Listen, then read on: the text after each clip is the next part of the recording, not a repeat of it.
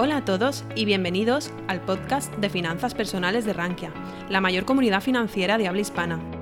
En este podcast escucharás las mejores charlas, conferencias y webinars impartidos en nuestra comunidad. No olvides suscribirte a nuestras plataformas para estar al tanto de todo nuestro contenido. Vale, pues sobre todo, ¿quiénes somos? Pues somos una gestora valenciana eh, que, bueno, desde el principio pues nos hemos considerado con una vocación sostenible ¿Esto qué quiere decir? Bueno, nosotros gestionamos renta variable europea, pero las compañías que escogemos, además de pedirles que cumplan eh, determinados criterios desde el punto de vista financiero, que sean compañías sólidas, que tengan poca deuda, que estén baratas y que tengan unos, eh, un flujo de caja o un retorno para el inversor pues predecible, además de ello, pues lo que pedimos es que cumplan determinados eh, determinados criterios como son pues, el en el tema social, medioambiental y de gobernanza. ¿Por qué hacemos esto? Bueno, pues porque creemos firmemente que esto da una ventaja competitiva eh, bastante fuerte. Muchas veces se ha considerado que lo que es la sostenibilidad puede ser un coste para la empresa, pero nosotros pensamos que al contrario. La sostenibilidad muchas veces también va ligada a la rentabilidad de la empresa y sobre todo a la calidad de la empresa. Y esto yo creo que se demuestra, pues sobre todo porque nuestra correlación con una cartera en el que las compañías eh, favorecen bastante estas características sociales, medioambientales y de gobernanza, o que no es otra cosa que, oye, pues ser responsable a la hora de hacer tu actividad, que son estos cuatro globos Morningstar, oye, queremos ir a por el quinto, que quiere decir pues que la cartera es, eh, son compañías pues, eh, que tienen en cuenta todos estos aspectos, también se corresponde con una rentabilidad bastante buena. ¿no? Hemos conseguido ya las cinco estrellas Morningstar en los cinco años que tenemos. ¿no? Entonces, ahí pues la verdad creemos que se demuestra precisamente que la sostenibilidad no te está quitando rentabilidad, sino al contrario. Bueno, ¿qué es una Europa Sostenible? Pues una Europa Sostenible es un fondo que favorece esas características. Es artículo 8, aquí no me voy a extender mucho porque es una cuestión regulatoria, pero lo que quiere decir es que nosotros pues sí que tenemos que eh, tener en cuenta a la hora de nuestro análisis pues, eh, que se, tienen, se cumplen unos determinados criterios desde el punto de vista medioambiental, pues por ejemplo, que sean sobre todo compañías que quieren mejorar en el tema pues, de emisiones, por ejemplo, pues que cada vez vayan emitiendo menos, que tengan procesos que sean mucho más respetuosos con el medio ambiente, que cuiden a, su personal más allá de lo que son las leyes de cada país, ya no solamente desde el punto de vista de seguridad en el trabajo, sino pues también de la gente estar, eh, pues bueno, tener una determinada calidad de vida, flexibilidad en el trabajo, diversidad, etcétera, ¿no? Eh, ¿Por qué pensamos que aporta a las empresas? Pues bueno, más allá de lo que hay gente que considera que es un coste, pensamos sobre todo que esto mejora la imagen y la reputación de cualquier empresa una empresa que cuida estas áreas normalmente es una empresa con unos principios y con un cuidado desde el punto de vista del gobierno corporativo de la sociedad, pues que quiere decir que, bueno, que, que, se traduce en que nosotros la veamos como con, con, mayor confianza. ¿no? También muchas veces se atiende un mejor control de riesgos. Normalmente tienes menos problemas pues desde el punto de vista de multas, sanciones, pues por ejemplo pensemos en un vertido accidental, pues que aparte de bueno, pues ser una tragedia desde el punto de vista medioambiental o social, pues eh, puede provocar que una empresa incluso pues eh, pueda quebrar, ¿no? Por las sanciones que le puedan meter. Pensemos, por ejemplo, en el ejemplo, un ejemplo muy claro, es Bayer, ¿no? Cuando sale el tema de Monsanto.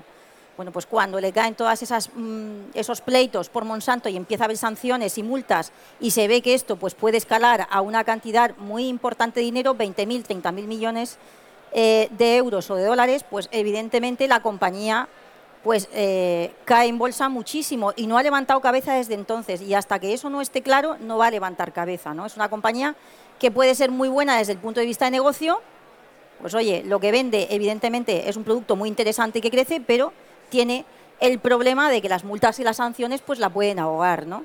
Y luego, pues eh, también en el mejor aprovechamiento de los recursos y desde luego muy importante, y esto va a ser muy importante de cara a las siguientes décadas, en la atracción de talento.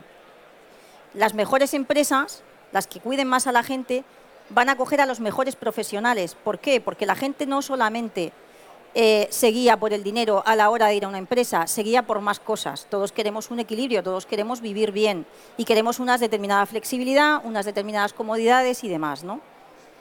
Entonces, bueno, esta es la cuestión. Esto quiere decir que nosotros somos, eh, al hablar de fondos sostenibles, mucha gente eh, piensa que se trata de, ahora mismo sobre todo, porque es lo que más está de moda, ¿no? Eh, es el medio ambiente. Bueno, medio ambiente y sobre todo cambio climático. Bueno, eso es una parte muy pequeña y evidentemente muy importante que, bueno, pues la Unión Europea está poniendo mucho énfasis y todos pues queremos que, bueno, que estamos todos pensando, estamos preocupados en, ese tema. Pero hay más cosas en la sostenibilidad, ¿no? Y sobre todo nosotros, ¿cómo la interpretamos? Nosotros invertimos en cualquier sector. Cualquier sector eh, quiere decir, solamente tenemos algunas exclusiones de productos que nos parece que son perjudiciales para la sociedad y que no invertimos, como por ejemplo pueden ser armas, o sobre, más que armas, pues, eh, bueno, sobre todo minas antipersona, bombas racimo, eh, empresas de, lo que es juego, de, lo que es gambling, apuestas, por ejemplo, y tabaco. Por ejemplo, ahí no invertimos en ese tipo de actividades, pero en el resto de actividades nos parecen necesarias y podemos invertir. ¿Qué es lo que pasa? Pues que eh, simplemente, esto quiere decir, ¿invertís en petroleras? Podríamos hacerlo. No tenemos ninguna en cartera, pero podemos hacerlo. ¿Invertís en acereras? Efectivamente, hemos tenido acereras en cartera, se ha tenido compañías de minerales en cartera, pero siempre cuidando mucho que la compañía que entra en cartera de ese sector, que es un sector esencial, que no lo podemos, no, lo podemos eh, quitar de la sociedad, sea una compañía que cumpla determinados criterios y que se esté esforzando por cambiar y por mejorar, aparte de la rentabilidad. Pensemos, por ejemplo, en mineras como puede ser Río Tinto. Es una compañía que se esfuerza precisamente en cuestiones sociales, porque es un sector muy peligroso, se esfuerza sobre todo por evitar la accidentabilidad, por automatizar todo el proceso precisamente para que haya menos gente que tenga que bajar a minas y también se esfuerza mucho en cuestiones de eficiencia energética, de consumo de agua, de emisiones y demás. Este es el tipo de compañía que nosotros premiamos. ¿Por qué? Es un sector necesario y además está haciendo las cosas bien. Son sectores que no se pueden quitar. Dentro de todo esto sí que es cierto que la sostenibilidad, aparte de ser para nosotros un filtro para ver los riesgos que una compañía eh, puede, incurrir, también es verdad que encontramos temáticas muy interesantes. Evidentemente el reciclaje y el cambio climático son algunas de ellas, ¿no? Por ejemplo, pues en reciclaje nos gusta mucho el sector papelero, ¿no? Aquí, por ejemplo, pues siempre hemos tenido compañías como son MMK, Renault de Medici, Stora Enso, UPM. Son compañías que hacen materiales que son eh, bastante eh, pioneros y que además son biodegradables y tienen un crecimiento muy importante. ¿Por qué? Eh, desde el punto de vista de ventas. ¿Por qué? Pues porque hay mucha sustitución ahora mismo de aquellos materiales que no son biodegradables a aquellos nuevos materiales que sí lo son. ¿no? Entonces, aquí, por ejemplo, pues siempre hemos tenido un porcentaje importante en varias compañías. Cambio climático, pues aquí tenemos, por ejemplo, algunas compañías que están muy relacionadas. No estamos hablando de compañías a lo mejor del sector fotovoltaico, que puede que nos guste menos y pensemos que las valoraciones están más infladas, ¿no? O, por ejemplo, aerogeneradores tampoco es un sector que nos guste ahora mismo porque, bueno, pues tiene bastante competencia y demás.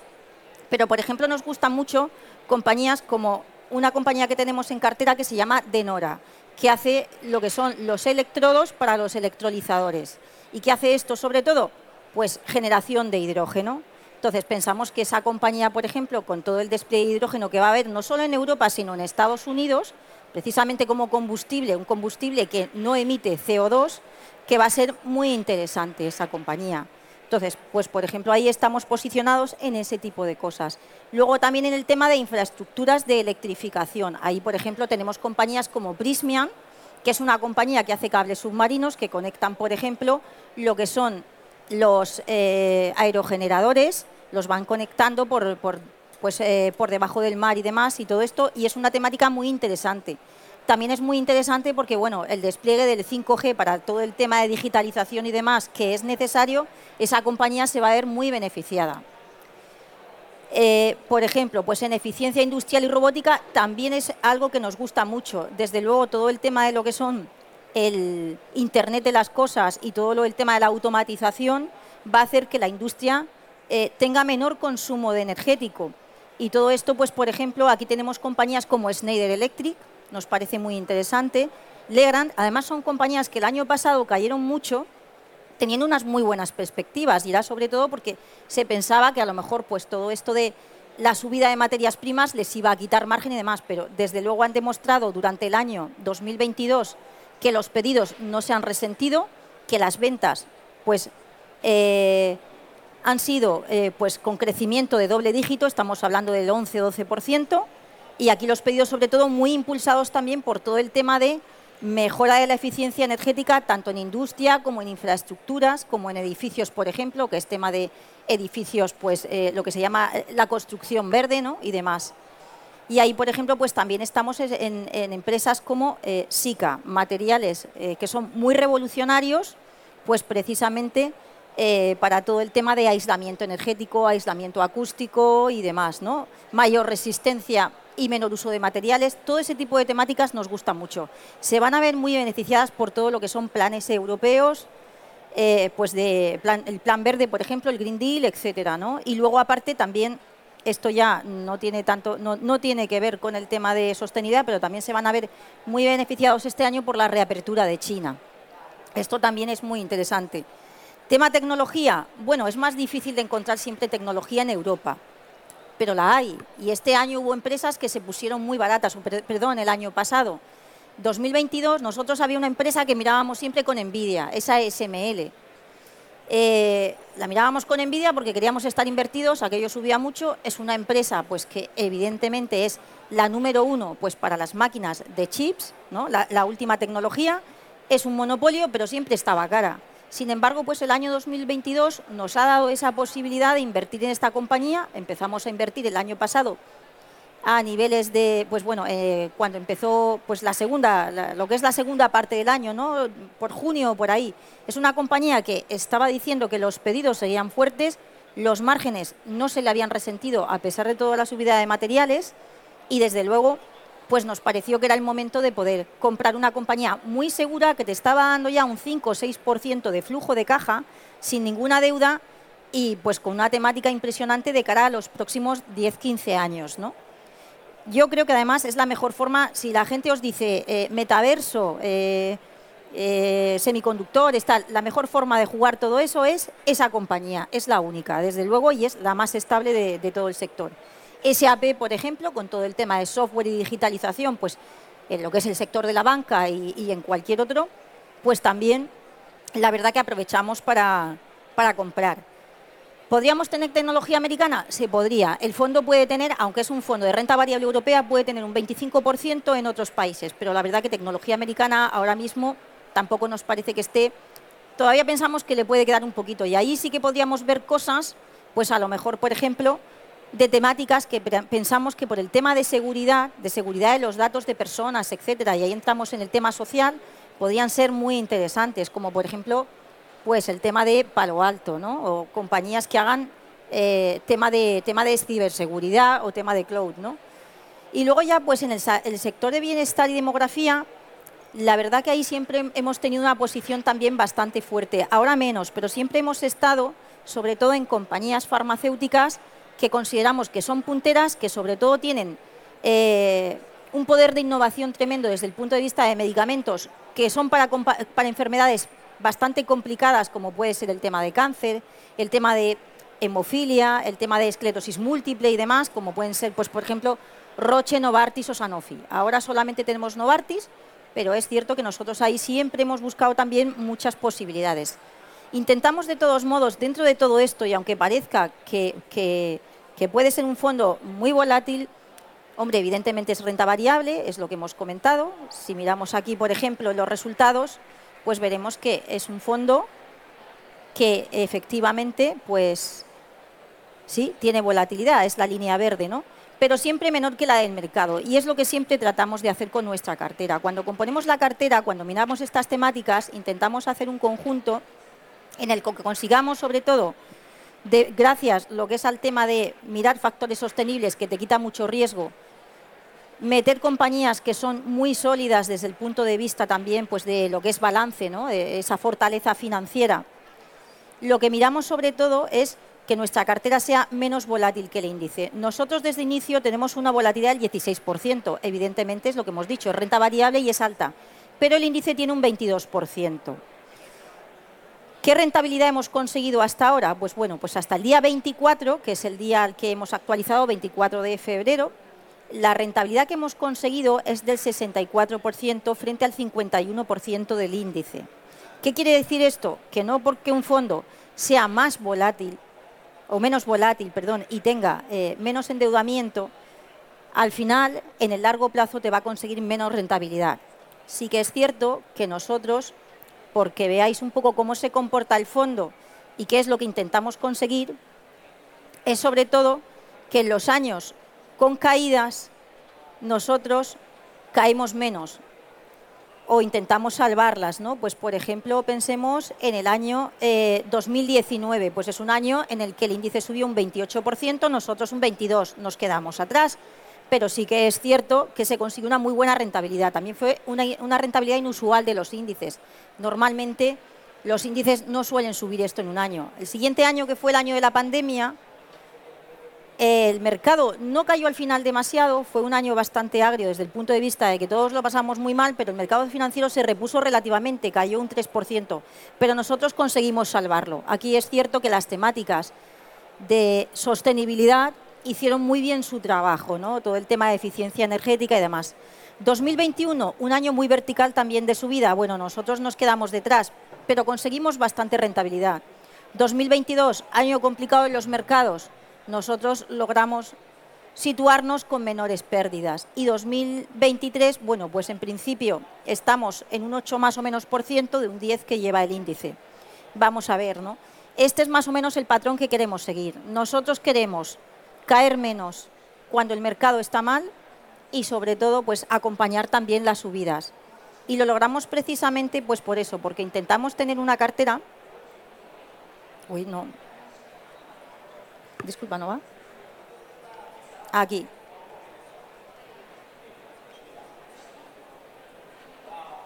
A ver. Vale, aquí vamos a ir a la cartera.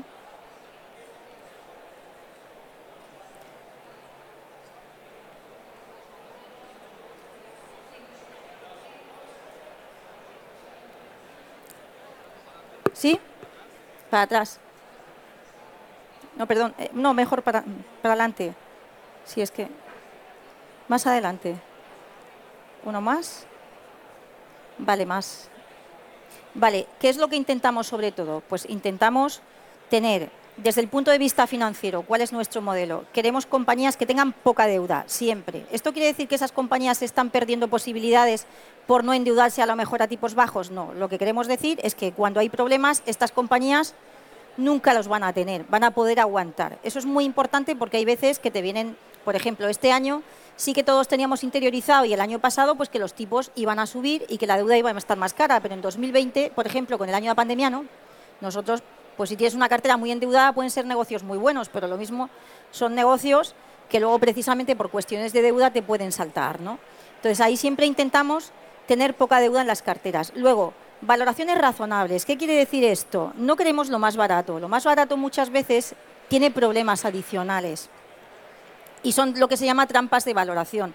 A veces están en sectores que están en conflicto, que están complicados. Entonces buscamos valoraciones razonables, buscamos también compañías que tengan calidad, que tengan ventaja competitiva.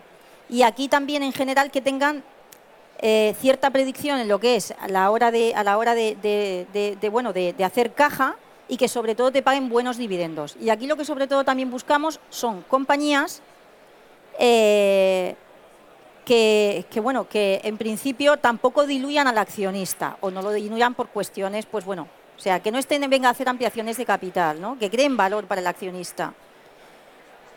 Eh, ¿Cómo estamos posicionados ahora? Bueno, pues la verdad que nosotros eh, sí que estamos pensando en que, bueno, somos bastante, hemos ido cambiando nuestro perfil y somos bastante más optimistas que el año pasado, ¿no? Sobre todo porque hemos visto que eh, la inflación empieza a repuntar, a, remitir, ¿no? Pero siguen siendo todavía precios o niveles de precios bastante altos, incómodos. Los bancos centrales van a tener que seguir actuando. Hemos visto un principio de año muy fuerte, sobre todo porque pensábamos que a lo mejor los bancos centrales iban a aflojar, pero no ha sido así y no va a ser así. En principio van a seguir manteniendo algunas subidas más. ¿Esto qué quiere decir? Que todavía tenemos que estar pensando este año para mantener la cartera en compañías que beneficien a la inflación. ¿Qué es lo que pasa? Que por eso nosotros estamos sobre todo en bancos y en seguros, pero sobre todo en bancos. Aquí en bancos, pues por ejemplo tenemos Bank Inter, tenemos ING y tenemos Intesa San Paolo.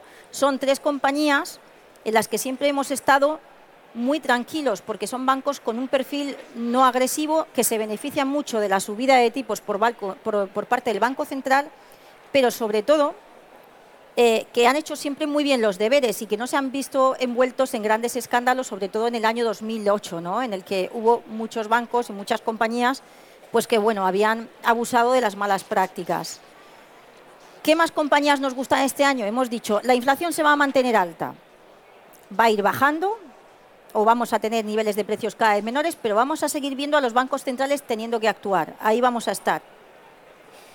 Pues también nos gustan compañías con demanda inelástica al precio. Este es el caso de Louis Vuitton y Moncler, ¿no? que además pues el año pasado estas compañías estuvieron muy perjudicadas pues por todo el tema de que China estaba cerrada, o mucha gente de China estaba en sus casas y no estaba consumiendo.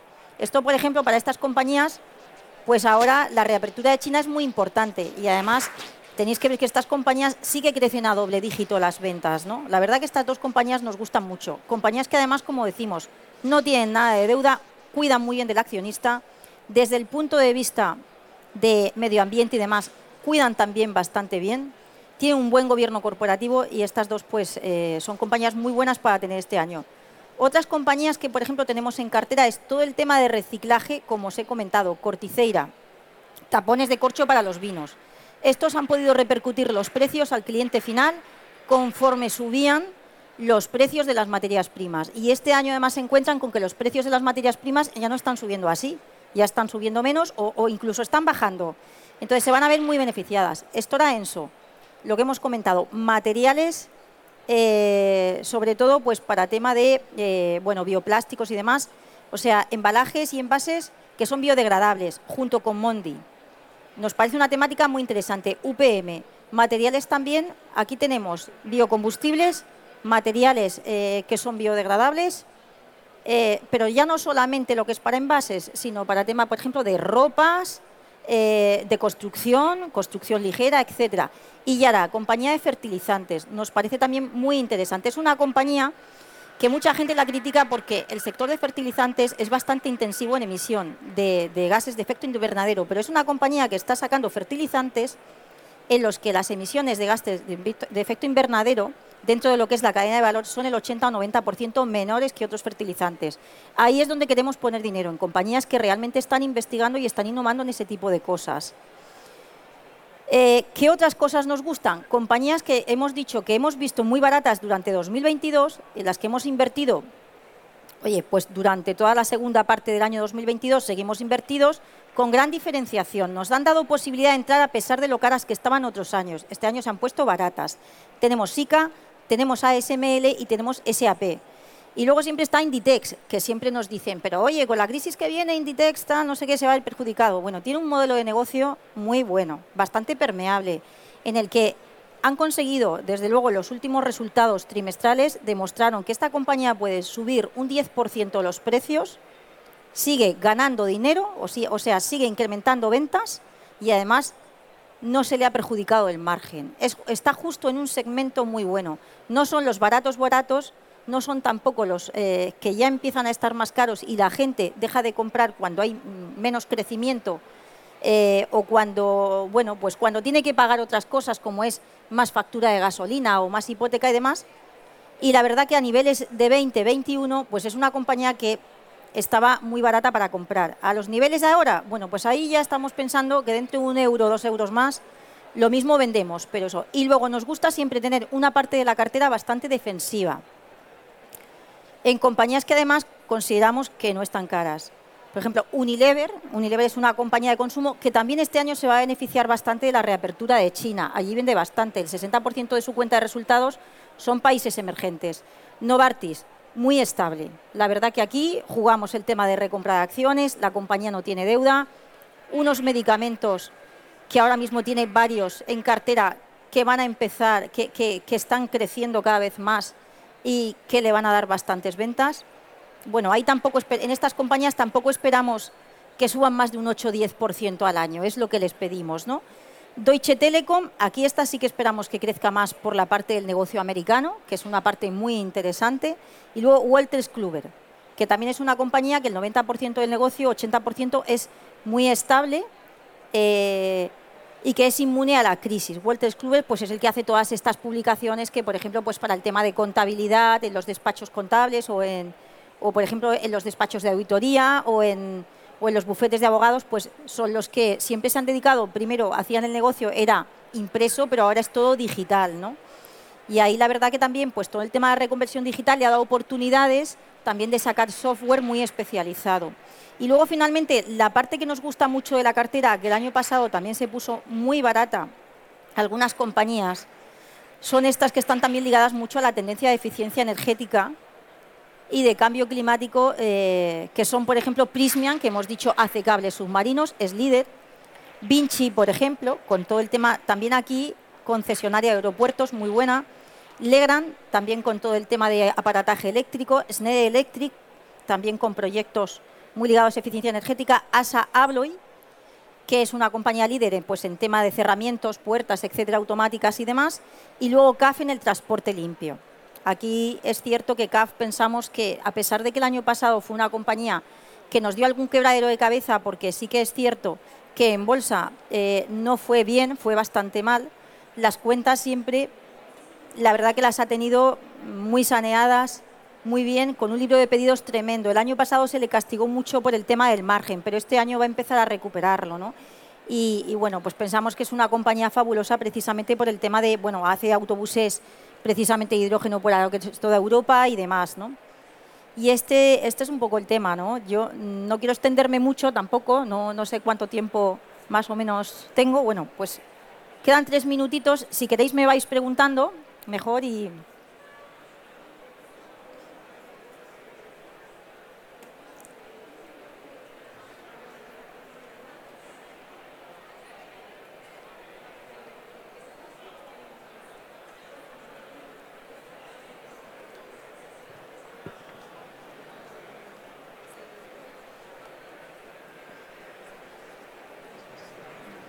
Hola, buenos días. Buenos días. Usted habló antes de los fertilizantes, sí. que es un tema muy interesante, efectivamente. Quería saber si tenéis la, intención de posicionaros en el sector agrícola. Sí, de, posicionarnos. Bueno, estamos en Yara. La verdad que Yara ahí sí que es cierto que, bueno, que lo que estamos viendo también es que bueno, los precios se van a mantener más o menos estables y, bueno, y, y, la demanda al final es creciente, ¿no? Entonces, bueno, pues ahí sí que, sí que es cierto que esta compañía, sobre todo esta compañía, porque aparte tiene proyectos muy interesantes desde el punto de vista, bueno, pues de, fertilizantes, pues que, consuman menos huella de carbono. A ver, eh, sobre todo también este año hay que tener en cuenta que, los, que Yara es también una compañía bastante intensiva en energía y ese coste, en, gas además, ese coste le va a bajar bastante o le ha bajado bastante, ¿no? Entonces ahí pensamos que aunque a lo mejor los precios vayan a estar un poquito más bajos, el margen pensamos que, va a estar bastante fuerte. También es cierto que los agricultores ahí parece ser que también este año eh, la cuenta de resultados está más fuerte, ¿no? Están ganando más dinero y eso quiere decir que para las empresas de fertilizantes también es bueno.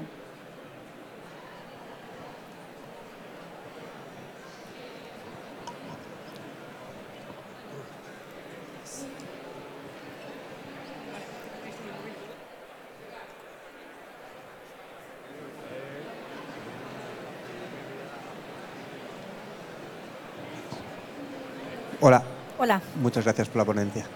Eh, ¿Cuál sería vuestra opinión con respecto al sector automovilístico, que es...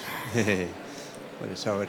Sector automovilístico, lo único que hemos tenido eh, es, bueno, tuvimos al principio, eh, hace pues, pues al principio, al principio de la cartera, Renault, y la verdad nos equivocamos, nos equivocamos porque sí que estaba muy barato en valoración, prácticamente pues con la posición que tenía en Nissan, pues era la valoración de Renault, pero nos equivocamos ahí y reconocimos ese error. Aquí siempre hemos estado más en Michelin. Si este año no estamos en Michelin, lo vendimos el año pasado a mitad de año, es porque, bueno, son neumáticos, evidentemente. Esa es la parte que nos gusta, la parte que nos gusta de, de todo lo que es el sector automovilístico. ¿Por qué? Porque neumáticos se van a seguir necesitando. Y luego está el tema de la reposición, no es tan cíclico. Además, Michelin es una compañía que tiene un neumático de bastante valor añadido. Ya no son, solo en el tema del coche vehículo normal que todos utilizamos, sino pues para tema también de vehículos especiales, como son para dumperes, de canteras, aviones, etcétera, o camiones. Entonces, ahí vemos la temática clara, que es una temática de crecimiento. En el tema de los coches hay dos cosas que no nos gustan. La primera es coyuntural. Sí que es verdad que están dando guías muy buenas para este año. No entiendo tampoco exactamente de dónde viene todo ese optimismo, porque sí que es cierto que los tipos de interés están más altos y además el crecimiento parece que va, se va a resentir un poco. ¿no? Entonces el consumo sí que es posible que se resienta algo. Sí que es cierto que a lo mejor la parte de China te lo puede cubrir, ¿no? Pero luego hay una cosa, desde el punto de vista de los coches, que no nos sigue gustando y es una cuestión ya más, más que estructural, es hacia los siguientes años, y es el coche eléctrico. ¿Dónde vamos a acabar? ¿Quién va a ser el ganador? ¿Y qué inversiones están haciendo? Y luego ahí yo ya a nivel un poco más eh, personal, lo que me pregunto es, oye, eh, estas compañías, eh, si nosotros nos tenemos que comprar un coche ahora, pues a lo mejor te lo compras. Pero si yo tengo que pensar en cambiar de coche, ¿qué hago? Porque el coche, coche híbrido, eléctrico, gasoil, a ver, yo creo que esto también puede ser un poco un hándicap para el sector en los próximos años. Pero sobre todo yo creo que los desarrollos que van a tener que hacer de dinero, de CAPEX, de los dinero que se van a tener que gastar en esas inversiones, es menos caja para mí. Está claro. Si de todos modos tuviera que apostar por alguna compañía mmm, bueno, pues eh, automovilística porque me dijeran, dime una, yo te diría Mercedes, ¿sabes? Pero más que nada porque creo que el, segmento de lujo siempre eh, se defiende muy bien, incluso en los malos momentos, y se defiende muy bien en los países emergentes, sobre todo en el tema China y demás. Pero bueno, ya te digo que en ese sector no estamos porque vemos que puede tener ciertos problemas, más que problemas, que va a haber ahí inversiones importantes que hacer.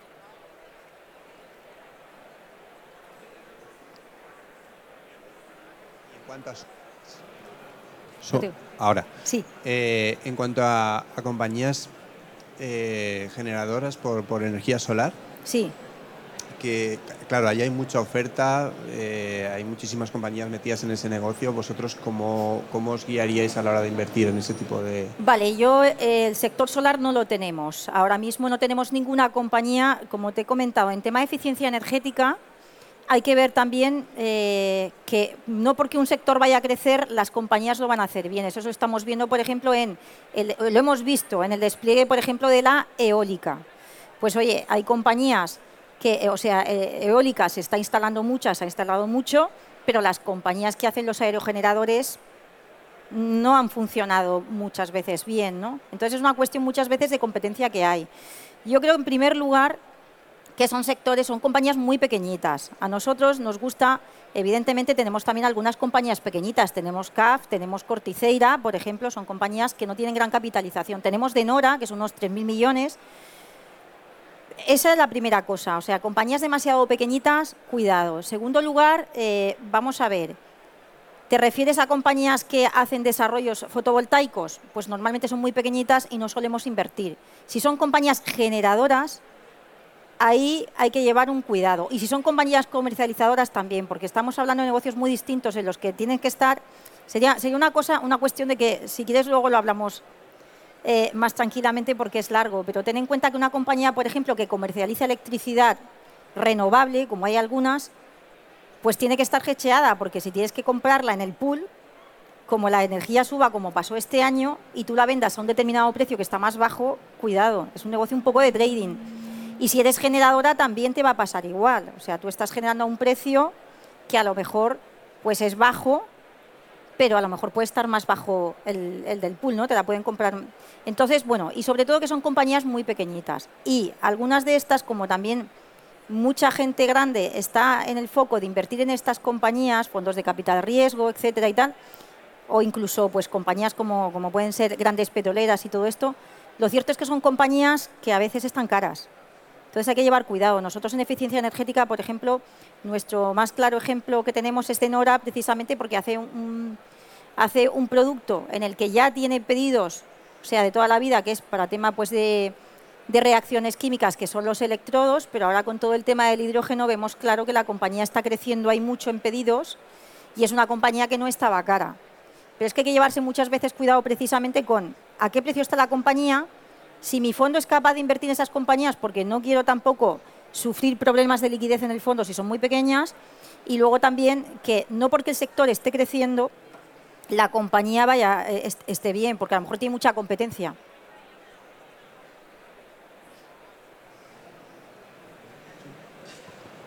Hola, buenos días. Buenos días. Muy interesante tu ponencia. Yo quería saber, eh, has comentado que para un futuro invertiríais un 25, bueno, podéis invertir hasta un 25% en Estados Unidos. Mm. En el tema de microchips, eh, creo recordar que has comentado en el tema de microchips en Estados Unidos una empresa concreta que creo que has comentado. Mi pregunta es, ¿por qué no eh, considerar, depende cómo vaya la guerra comercial entre Estados Unidos y China, el caso de China invertir en microchips en vez de Estados Unidos el hasta el 25% que tenéis? Bueno, en Estados Unidos microchips no estamos mirando. Sobre todo he comentado Palo Alto. Palo Alto es una compañía de ciberseguridad con un producto bastante bueno. Ahí hay compañías, por ejemplo, de ciberseguridad. En microchips, eh, yo la verdad que la inversión la vemos más clara en ASML, que es la que hace la máquina, porque luego sí que es cierto que te vas a las compañías de chips y ahí tienes mucha volatilidad en la cuenta de resultados, dependiendo de la que sea ganadora y dependiendo de los chips que hagas.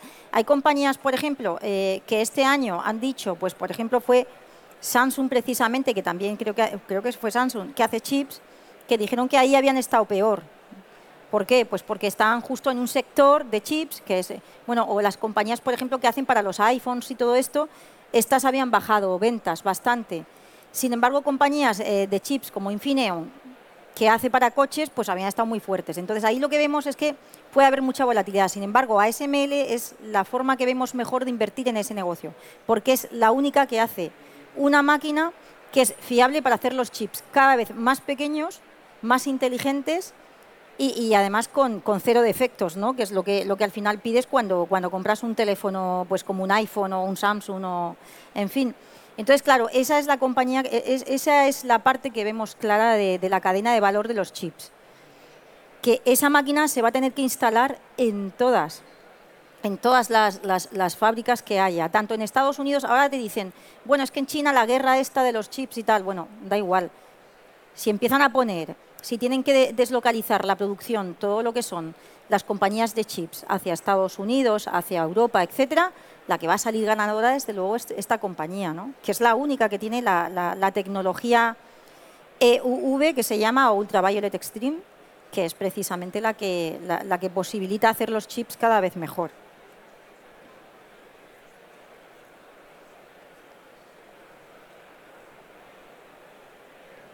Hola, eh, pues mi pregunta era relacionada con los métodos de valoración de empresas que utilizáis, sobre todo porque has mencionado industrias como el hidrógeno, en las que hay mayor incertidumbre. Entonces, ¿qué métodos utilizáis? ¿Cómo invertimos en hidrógeno? No tenemos tampoco muchas compañías eh, y eso es precisamente por lo que tú dices, porque claro, nosotros intentamos, nosotros no somos un fondo, por ejemplo, de capital semilla, ¿no? Y nada de esto, te queremos un fondo que sea bastante estable. Entonces tenemos que invertir en compañías que ya haya una realidad, que haya una realidad de, pedidos que se pueda traducir que haya una especie, pues una cuenta de resultados más o menos proyectada. Entonces, hemos invertido, por ejemplo, en Denora, pero Denora es una compañía que ya lleva 100 años de tradición, no solamente haciendo estos electrodos para hidrógeno, sino para otros muchos procesos. Si esto, por lo que sea, si ese desarrollo va más lento, tiene otras cosas. No es una compañía que sea todo o nada. Entonces, intentamos, invertimos en esas compañías cuando ya tiene una tecnología que no es una incertidumbre. O cuando ya vemos que, por ejemplo, nos pasó, por ejemplo, con una compañía canadiense que se llamaba Hydrogenics, en la que estuvimos invertido. Cuando entramos en esa compañía? Cuando vimos que un grande del sector hacía pues eh, una bueno se hacía una ampliación de capital para que entrara un grande del sector que era el INDE en ese momento no luego la, oparon y ya pues vendimos. Pero siempre hemos entrado en aquellas compañías que ya tienen una tecnología bastante fiable, que ya han utilizado. Es que el hidrógeno, el proceso del hidrógeno no es algo nuevo, es algo que ya estaba, ¿no? Entonces, sí que es verdad que hay compañías más innovadoras o demasiado innovadoras que no es nuestro perfil, es el perfil pues, de otro tipo de inversor, otros fondos, ¿no? Eh, asumes mayor riesgo, pero también mayor rentabilidad, pero nuestro perfil no, nuestro perfil es de un fondo mucho más estable y ya entramos en esas compañías cuando ya vemos cierto, cierta seguridad. No podemos comprar compañías muy pequeñitas o con tecnologías muy incipientes, pero ya no solamente en el hidrógeno. Piensa, por ejemplo, en un sector como puede ser la biotecnología. Hemos hablado de que tenemos farma, por ejemplo, pero ¿qué tipo de farma metemos nosotros en esta cartera? Una farma muy estable, muy diversificada. No compañías que tengan un medicamento en desarrollo y sea todo o nada. Eso no es nuestro, no es nuestro core de la cartera, vamos. Si te ha gustado nuestro podcast, te invitamos a que nos lo cuentes en los comentarios. Además, no olvides suscribirte a través de tu plataforma favorita o el blog Rankia Podcast para estar al día de todas las novedades.